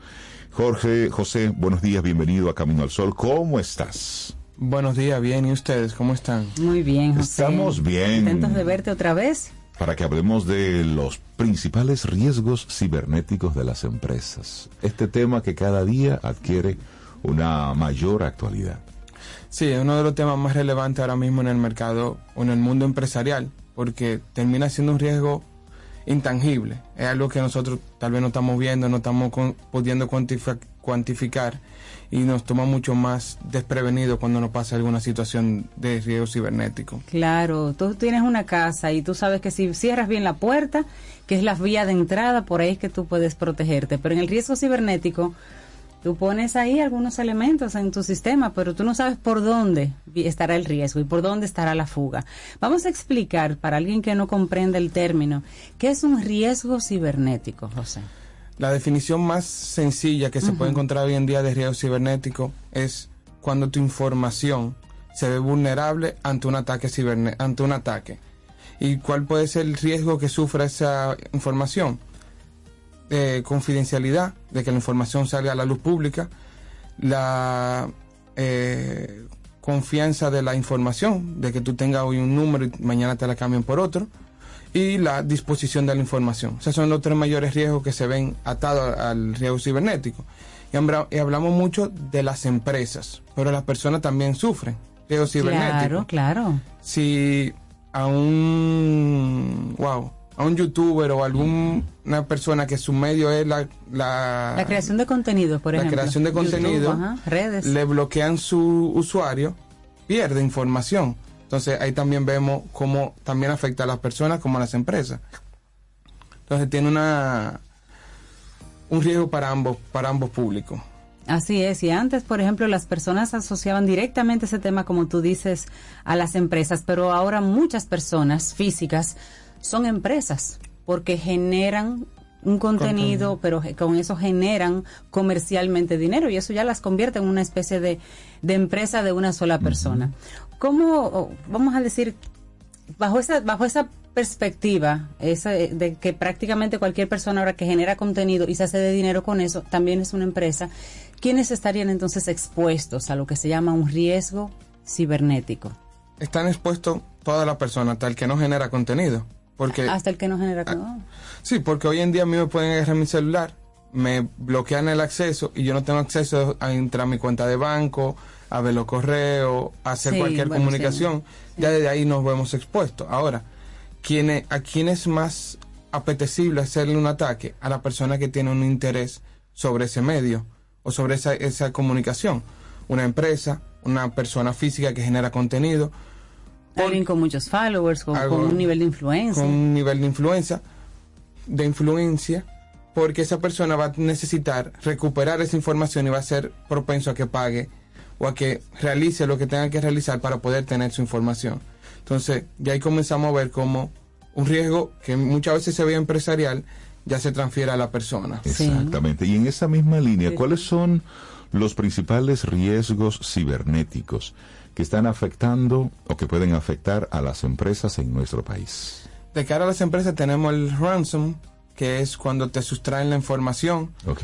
Eh, lo vivimos recientemente en el país, que salió hasta la eh, prensa de que había información de un ministerio en la calle. ah, en- sí, lo, lo- que pasó en migración. En migración. Sí, sí, sí, Es eso un es. ransom. Claro. Eh, tenemos el phishing, que cuando sustraen, la eh, se hacen pasar por una tercera persona y te bloquean tu usuario o te, te logran entrar a tu información y te bloquean tu... Eso es cuando yo recibo un correo electrónico que parece como que es de una empresa con la que yo tengo algún tipo de relación.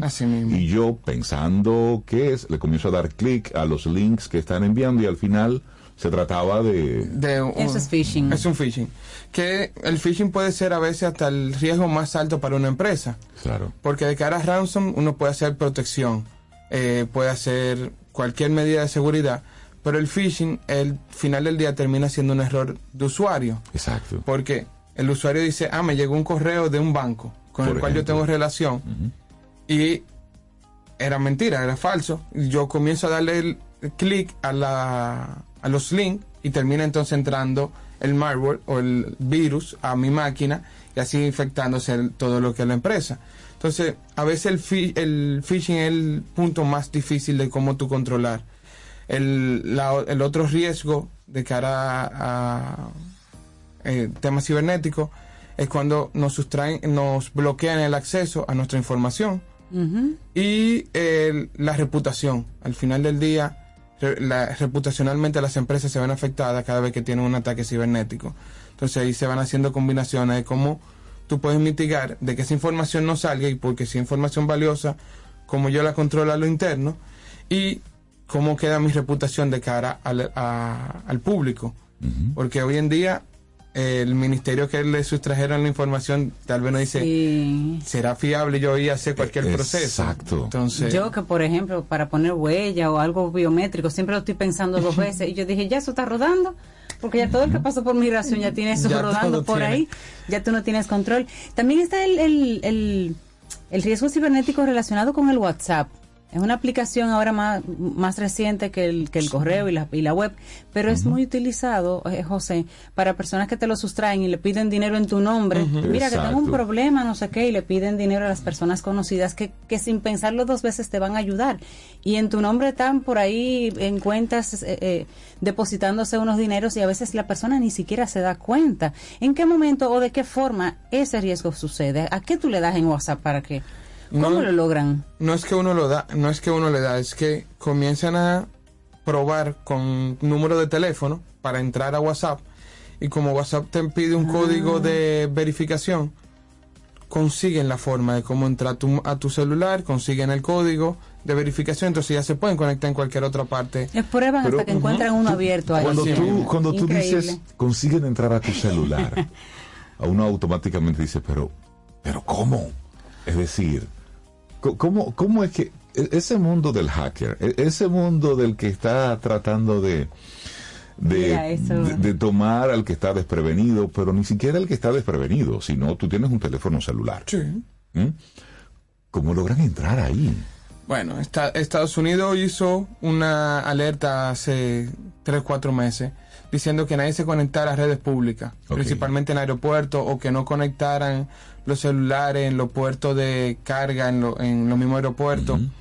Eh, y eso debido a que cuando tú te conectas a una red pública, tú no sabes de quién es la red, eso es lo primero. Y a través de tú conectarte, ya tú le diste acceso a tu celular.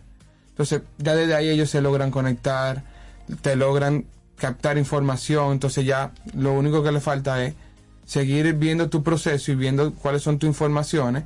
Y todos hoy en día guardamos todo en el celular o en el, en el Google o en el Hotmail, que automáticamente tú intentas entrar a una página, ya te dice, ah, tu clave es tal.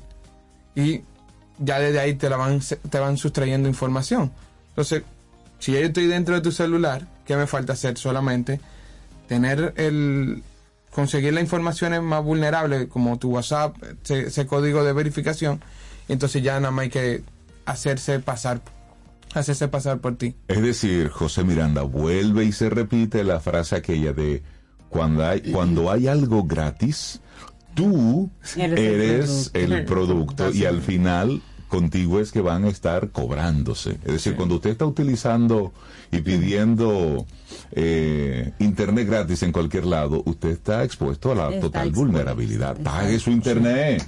Está Páguelo. ¿Y cómo aseguramos que la información, porque son diferentes canales, cómo aseguramos que nuestra información entonces esté más segura? Copia de seguridad. eh, los celulares te hacen backup, el mismo WhatsApp te hace backup, ese tipo de información tenerlo, poderlo hacer. Eh, de cara a empresa, tener actualizado tu software. Eh, muchas veces hasta nosotros mismos los celulares dejamos la actualización de los sistemas operativos. Cuando yo tenga espacio, cuando tenga que, tengo que borrar fotos para poder, o videos, y lo vamos postergando, es verdad, postergando. es verdad. Entonces ya por ahí comenzamos a, a dejar puertas abiertas. Eh, otra forma de cómo controlarlo es teniendo un antivirus, aunque los celulares tienen una ventaja de que no lo necesitan, pero de cara a empresas sí tener antivirus y tener protecciones adicionales y capacitación a los empleados. Como mencionábamos, el phishing es el mayor riesgo de cara a una empresa y entonces se tiene que hacer capacitaciones, de que el empleado vaya entendiendo el día a día de cómo las cosas van funcionando. En, en una conversación que tuve, que tuve en un grupo, decía alguien, yo nunca tengo inform- yo nunca tengo mi correo empresarial o, corporativo atado a los bancos. Y un día recibo un correo en mi correo en mi correo corporativo y yo, wow, qué raro. Me llegó un correo de un banco a mi correo de empresarial. Y él como que lo dejó ahí y no hizo nada, pero después se quedó pensando, bueno, que pero yo iba a darle al clic. Y le llegó otra cosa y Es que se lo hacen que, que tú crees que sí. se, se, se queda y tú dices, "Es igualito, era el mismo diseño, era todo igual, pero la persona le dio una letra como decía, ven acá, pero yo no lo tengo, como que ahí se queda. Ese tipo de cosas es lo que tú tienes que ir previniendo. Entonces, no abrirlo eh, y borrarlo sería la- el, el- llamado en ese momento. O hay que hacer cambios en la computadora porque ya te mandaron ese primer correo. no, solamente habría que o no abrirlo, y si uno lo logra abrir y no hace ningún clic, no hay ningún problema. El problema es cuando uno comienza a darle clic.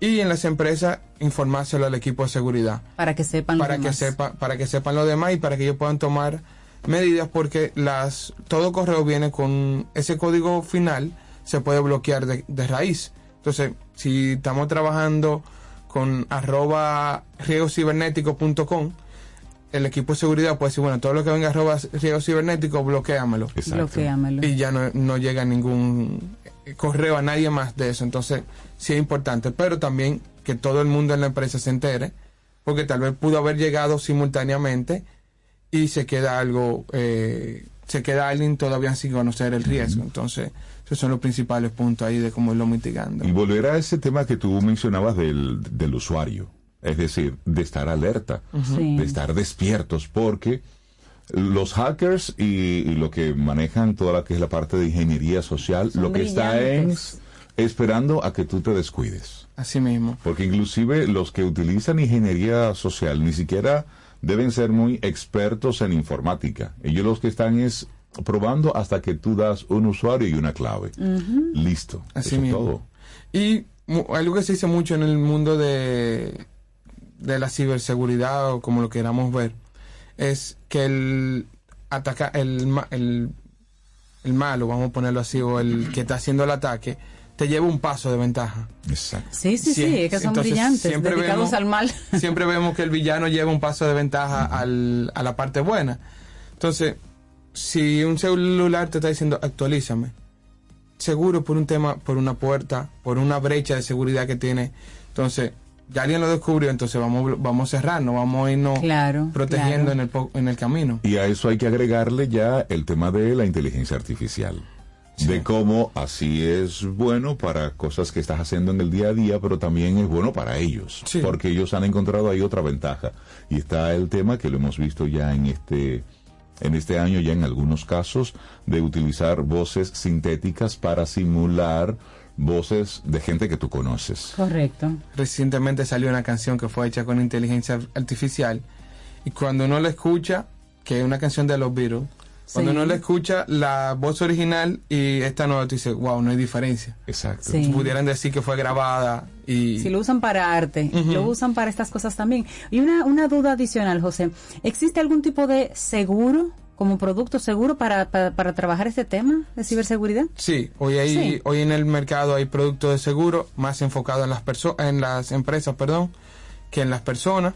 Eh, cubre la parte de daños a terceros, es decir, la información sale a la calle, cómo se, esa, eso daña a un tercero, la recuperación de la información y una, y una tercera sección que va relacionada con los con la reputación de la empresa. Entonces, hay una demanda lo que sea por daños Así a mismo. terceros, si hay que buscar un panel de, de expertos De que te vuelvan a ayudar a, a recuperar tu información, esos costos asociados Esos a eso. costos, sí. Wow, buenísimo.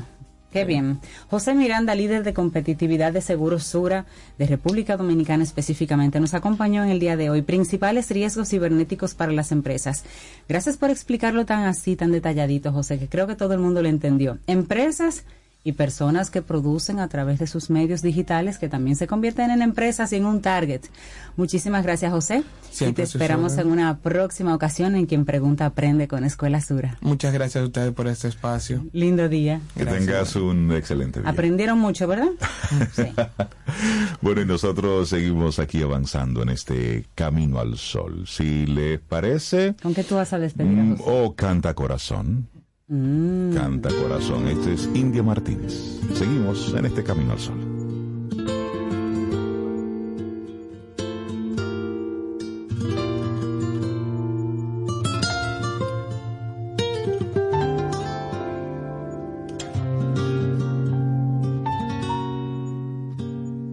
Canta corazón, que mis ojos ya la vieron con su risa, que he pasado por su casa, que ha venido porque quiere ser feliz. Canta corazón, que el amor de mis amores ya está aquí que he guardado cada carta que escribí con las palabras que sembraste en cada beso que te di tiempo te pensaba aferrada a mi mano y con la lluvia consolaba tu ausencia en los años y con el tiempo yo sabía que algo un día moriría por volver. Te lo dije cantando ah,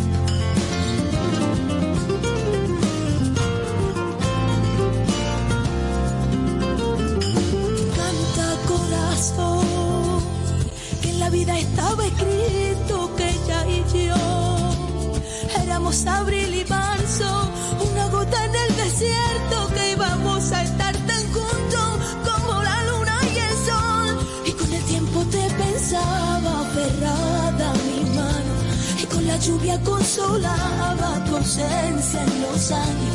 Y con el tiempo yo sabía que algún día moriría por volver. Te lo dije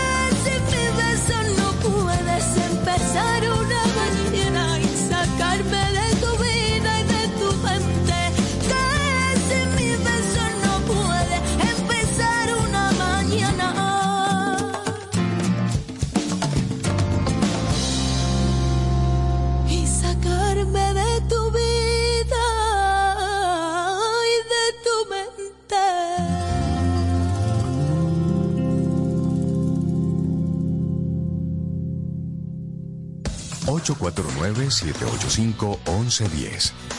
Ese es nuestro número de WhatsApp. Escríbenos. Camino al Sol. Infórmate antes de invertir. Investiga el potencial de ganancias y las posibilidades de pérdidas de cualquier producto de inversión. Ejerce tus finanzas con propósito. Es un consejo de Banco Popular.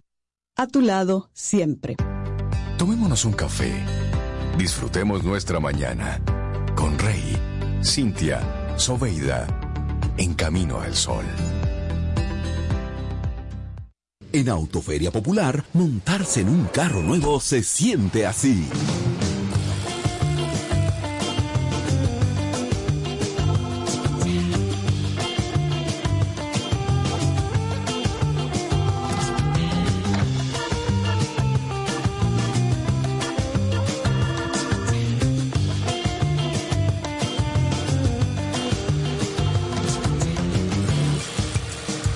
La emoción de un carro nuevo no hay que entenderla, hay que vivirla.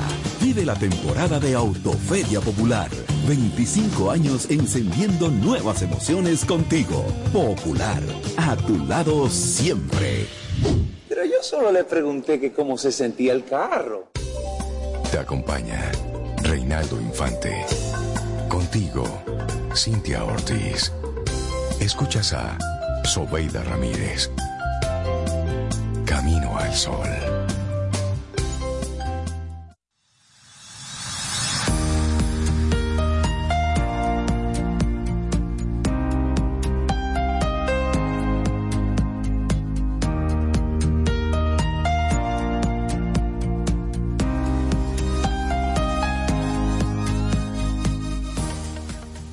El éxito es simple, hacer lo correcto, de la manera correcta, en el momento correcto.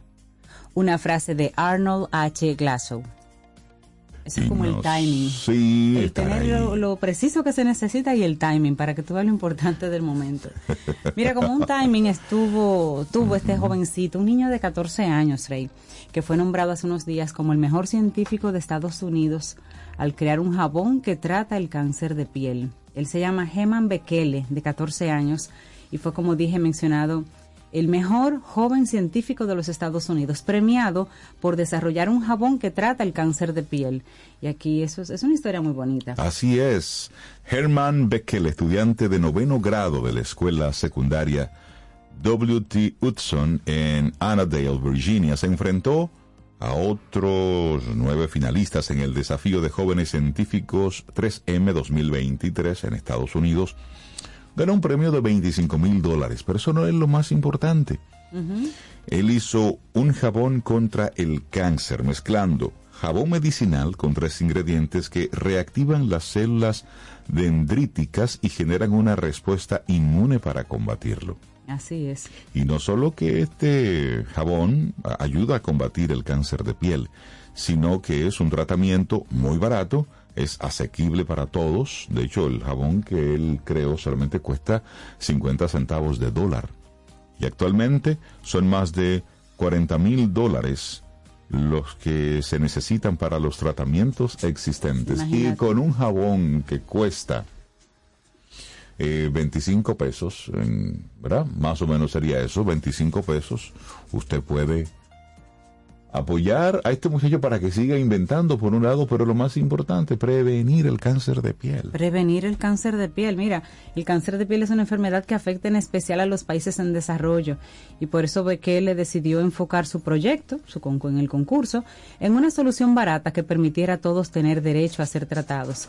Este tipo de del producto como tal, la combinación que él hizo, permite que se liberen en la piel receptores tipo peaje, que son proteínas que desempeñan un papel clave en el sistema inmunológico innato, que se adhieren a las células dendríticas y las reactivan.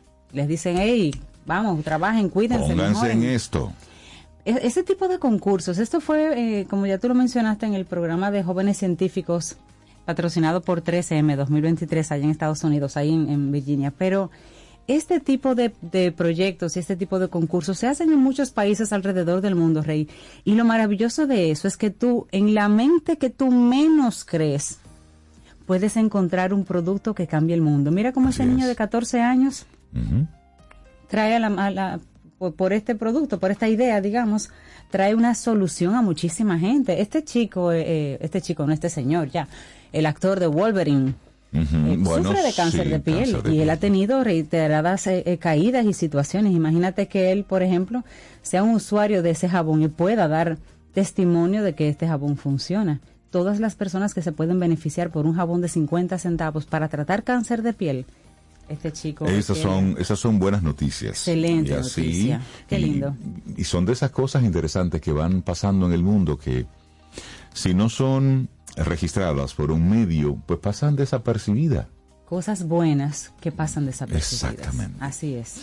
Mira, tú sabes que hay otra, eh, otra, otra información que es interesante en un país como el nuestro, donde hay, hay brisa, hay mucha energía y nosotros que caminamos, bueno, no caminamos tanto como deberíamos. Mm, sí, sí, mm, cierto. Pero, pero hay, hay una, una serie de estudios que hablan de cómo generando energía de la brisa que producimos al caminar. Es decir, cuando usted está caminando, usted va produciendo energía. ¿Y qué pasa con esa energía? Entonces, a alguien se le ocurrió, bueno, pues un dispositivo. Hay un dispositivo que no es técnicamente una turbina, es un nanogenerador hecho con dos tiras de plástico en un tubo que se agitan o golpean entre sí cuando hay un flujo de aire. Algo así como cuando se frota un globo contra el cabello, los dos Ah, plásticos sí, se sí, cargan sí. eléctricamente tras separarse. Este fenómeno llamado efecto triboeléctrico. Pero en lugar de hacer que tu pelo se levante, como el de Einstein, la electricidad generada por las dos tiras de plástico es capturada y es almacenada. Mm. Es decir, mientras vas moviéndote, vas generando energía. Entonces, con este método se puede recoger toda la brisa que generamos durante nuestra vida cotidiana, dice el autor principal, Moviéndonos, caminando. Yang, del Instituto de Nanoenergía y Nanosistemas de Beijing, de la Academia de, de la Academia China de Ciencias. Y es interesante cómo vamos en nuestro día a día creando y generando cosas. Así es, mira, y por ejemplo, una brisa, una brisa tan suave como de 1,6 metros por segundo fue suficiente para una prueba que ellos hicieron para alimentar el nanogenerador triboeléctrico, porque así se llama, Y este nanogenerador funciona al máximo cuando la velocidad del viento está entre 3 y, y 8 metros por segundo, una velocidad que permite que las dos tiras de plástico se muevan en sincronía. Actualmente ese, equipo de investigación, ese dispositivo, puede alimentar 100 luces LED y sensores de temperatura, porque era lo que yo, ven acá, pero entonces caminando generamos esa energía, pero ¿para qué la usamos? Ya vemos para qué se puede usar. Puede alimentar 100 luces LED y sensores de, ter, de temperatura. Dice él, nuestra intención no es reemplazar la tecnología de generación de energía eólica existente. El objetivo es resolver los problemas que los aerogeneradores tradicionales no pueden resolver. A diferencia de las turbinas eólicas que utilizan bobinas e imanes, donde los costos son fijos, nosotros podemos elegir materiales de bajo costo para nuestro dispositivo. Este también puede ser aplicado con seguridad en reservas naturales o en ciudades porque no tiene estructuras giratorias. No necesita el espacio grande de las aspas de un, de un elemento esto eólico. eólico. Es interesante ver cada cosas. Ideas. Además, ir pensando, pensando diferente. Mira, en, y más en un tiempo donde estamos un poco pensando que la inteligencia artificial lo va a, a terminar todo, va a concluir con todo. Bueno, pues hay una persona, su nombre es Henry Marsh, que él se atreve a pensarlo distinto. Él es un neurocirujano uh -huh. inglés y él lleva un diario desde que tiene 12 años. Él nunca pensó publicarlo y dice él creía que se iba a convertir en algo engorroso, en un engorroso legado para sus nietos. Pero alguien le dijo, óyeme, pero escribe un libro. Y entonces él publicó en el 2014 un libro que fue traducido a casi 40 idiomas y vendió millones de ejemplares. Y me encanta el título de este libro. Ante todo, no hagas daño. Buenísimo. Ese es el título de ese libro que fue publicado, repito, en el 2014 por Henry Marsh. Su estilo es directo, sencillo y sin embargo trufado de profundas reflexiones sobre su profesión y sobre la vida que tocó un nervio muy profundo en la gente. Luego en el 2017 publicó otro libro, Confesiones, en esa misma en esa misma línea y de alguna manera eh, su libro, mucho más íntimo, mucho más frágil, bueno, pues cuenta cómo después de algunos años de retiro fue diagnosticado con un cáncer avanzado de próstata, el cual probablemente le provocará la muerte. Entonces ahí viene ese otro libro. Él recogió en ese li un libro sobre eso. Así es. Al final, Asuntos de vida o muerte. Wow, sí. Así titula Henry Marsh su más reciente título, donde en este libro él va enfrentando su propia enfermedad. Y él dice algo, algo bien interesante, dice él. A él le hicieron varias preguntas sí. relacionadas con este libro. Por ejemplo, la, la, periodista le dice, en su libro, usted reflexiona sobre la experiencia de pasar de ser un prestigioso doctor a paciente con una enfermedad grave. ¿Cuál fue el cambio más grande? Y dice, bueno, que tengo un tiempo limitado para vivir. Pueden ser años, pero todos nosotros, incluso cuando envejecemos, creemos que vamos a vivir para siempre cuando te diagnostican con lo que probablemente va a ser tu última enfermedad, como es un cáncer de próstata, las cosas cambian un poco y la vida luce un poquito más seria. Sí. Wow. Luego le, le hacen la pregunta. Usted escribe mucho sobre la figura del médico, la cual es muy poderosa para el paciente, es casi un semidios. Fue muy difícil pasar a ser paciente después de haber sido un neurocirujano de renombre. Y él dice algo algo muy potente, dice él. Fue difícil en el sentido de aceptar que yo estaba hecho de la misma carne y sangre que mis pacientes. Uh -huh. Tan pronto como nos volvemos doctores, tenemos que aprender en cierta medida a diferenciarnos de los pacientes. Todos los médicos enfrentan este problema de encontrar un balance entre amabilidad y desprendimiento científico. Todos sabemos que los doctores se han vuelto muy fríos y alejados, y los neurocirujanos somos a menudo acusados de esto. Volverme un paciente, como tal, no me trajo ninguna sorpresa. Yo sabía que era humillante, degradante, intimidante. Lo sabía en parte porque mi hijo tuvo un tumor cerebral cuando era un bebé y sobrevivió. Así que sabía lo que era enloquecer de ansiedad. Pero lo sabía también por mis antecedentes académicos. Yo me volví médico de manera tardía. Yo estaba interesado en política, en regímenes totalitarios, y los hospitales y sus médicos son instituciones bastante totalitarias. Oh. Mira cómo él va haciendo esas comparaciones. Él le preguntaron también, usted dice en su libro que no recuerda sus triunfos, sino sus fracasos. Y él dice, sí, no recuerdo para nada mis triunfos. Me sorprende genuinamente cuando me encuentro con alguno de mis pacientes y veo que está bien. Pero eso es porque una operación va bien y has hecho bien tu trabajo y pasas a otra cosa, lo haces y pasas a otra cosa. Pero cuando las cosas van mal, eso sí te deja una herida.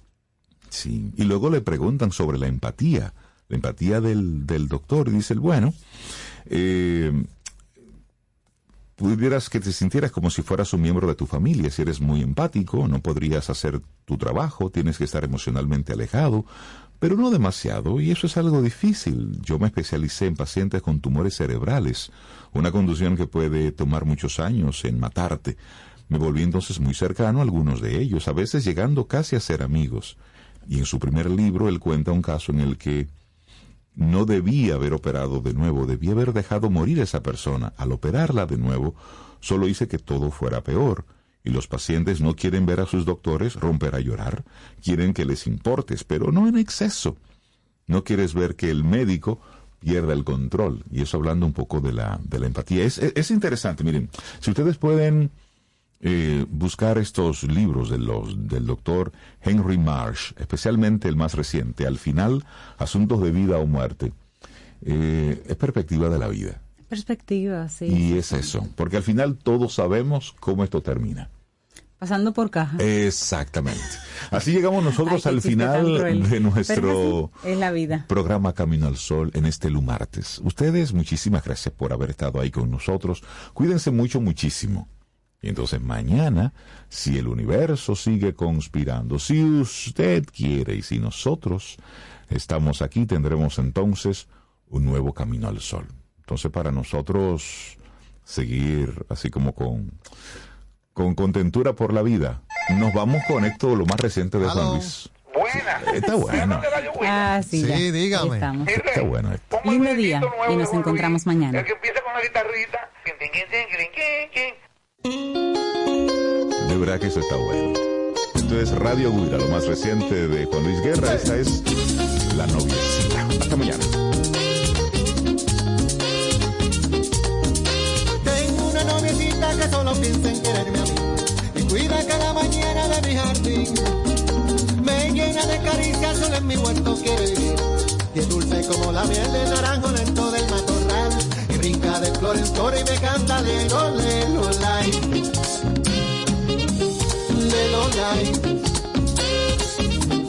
Lelo, lai. Lelo, lelo, lai. Tengo una noviecita como Azucena recoge amor y es bella como la luna sobre un balcón. Cien veces me repite que me ama con todo el corazón y baja en la tardecita a beber el agua de mi portal brinca de flor en flor y me canta lelo, lelo, lai. Lelo, lai. Lelo, lai.